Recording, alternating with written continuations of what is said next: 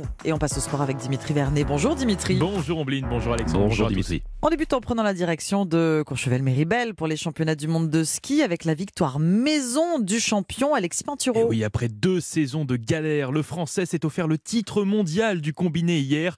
Un sacre à domicile chez lui, là où il a chaussé pour la première fois les skis. Rien de plus beau hein, pour un sportif. Alors bien évidemment, il savoure cette médaille d'or au micro européen de Cyril de la Morinerie. C'est assez incroyable. hein, euh, J'ai eu un début de saison un peu difficile. C'était pas forcément du coup euh, attendu. Je pense qu'aujourd'hui, on peut dire que c'est ma plus belle victoire euh, en, carrière. Je gagne en France, sur les championnats du monde en France, et encore plus dans ma station. Donc ça rajoute quelque chose qui est un supplément d'âme finalement. Une victoire venant embellir son palmarès XXL et qui permet au ski tricolore de continuer ses championnats du monde sans pression de médaille, comme l'explique le directeur de la Fédération française de ski, Pierre Mignoret.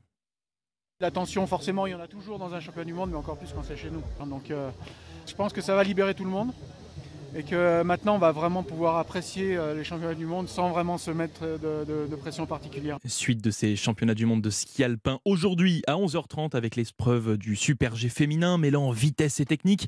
L'américaine Michaela Schifrin est annoncée comme la grande favorite, sachant qu'elle aura à cœur de se rattraper hein, après avoir perdu son titre mondial lors de l'épreuve de lundi du combiné. Oui, peu de chance française hein, dans Ouais, cette euh, épreuve. Ce qui est bien différent pour les débuts aujourd'hui des championnats du monde de biathlon. Et oui, la compétition débute à Oberhof en Allemagne avec l'épreuve du relais mixte. Alors même si les biathlètes norvégiens champions du monde en titre dans cette catégorie partent bien sûr comme grands favoris, nos bleus menés par la flamboyante Julia Simon et le revanchard Quentin Fillon-Maillet peuvent vraiment créer la surprise dans cette épreuve. En tout cas, on l'espère. Réponse à Mm. 15h. Football, à présent, c'est le jour J, euh, Dimitri. De- début des huitièmes de finale de la Coupe de France ce soir avec un match choc historique, le Classico au MPSG. Ah oui, un classique du football français avec en jeu un ticket pour les quarts de finale de la compétition. Ce match aura donc forcément une saveur particulière et peut-être un peu plus pour l'entraîneur parisien Christophe Galtier, ancien joueur de l'Olympique de Marseille. Je fais abstraction totale du fait que je sois né à Marseille, que je sois marseillais, que j'ai pu euh, jouer à l'Olympique de Marseille. Je sais ce que représentent euh, ces matchs-là.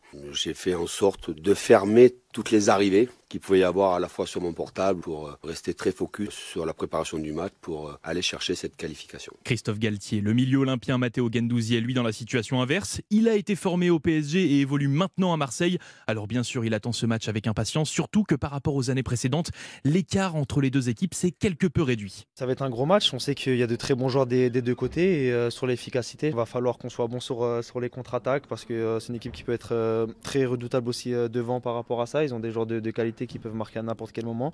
Mais, euh, mais voilà, on a fait euh, de très bonnes choses aussi depuis, de- depuis le début de saison. On va bien attaquer ce match et, euh, et on sera prêt. Matteo Gendouzi au micro européen de Jean-François Pérez. Jean-François Pérez qui nous donne rendez-vous en direct au- stade, en direct du stade Vélodrome Oui. ce soir à 21h10 sur Europe 1 pour vivre ce Classico au MPSG. Mais Dimitri, sera- ce ne sera pas le seul match. Et Eh oui, puisque plutôt à 18h15, hein, c'est précis, il y aura les autres affiches de ces huitièmes de finale de la Coupe de France. Lyon-Lille, Toulouse-Reims, Vierzon-Grenoble, Auxerre-Rodez, Paris-FC Annecy et Angers-Nantes. Et la dernière rencontre, ce sera demain à 21h entre Lorient et Lens. Merci beaucoup Dimitri Vernet.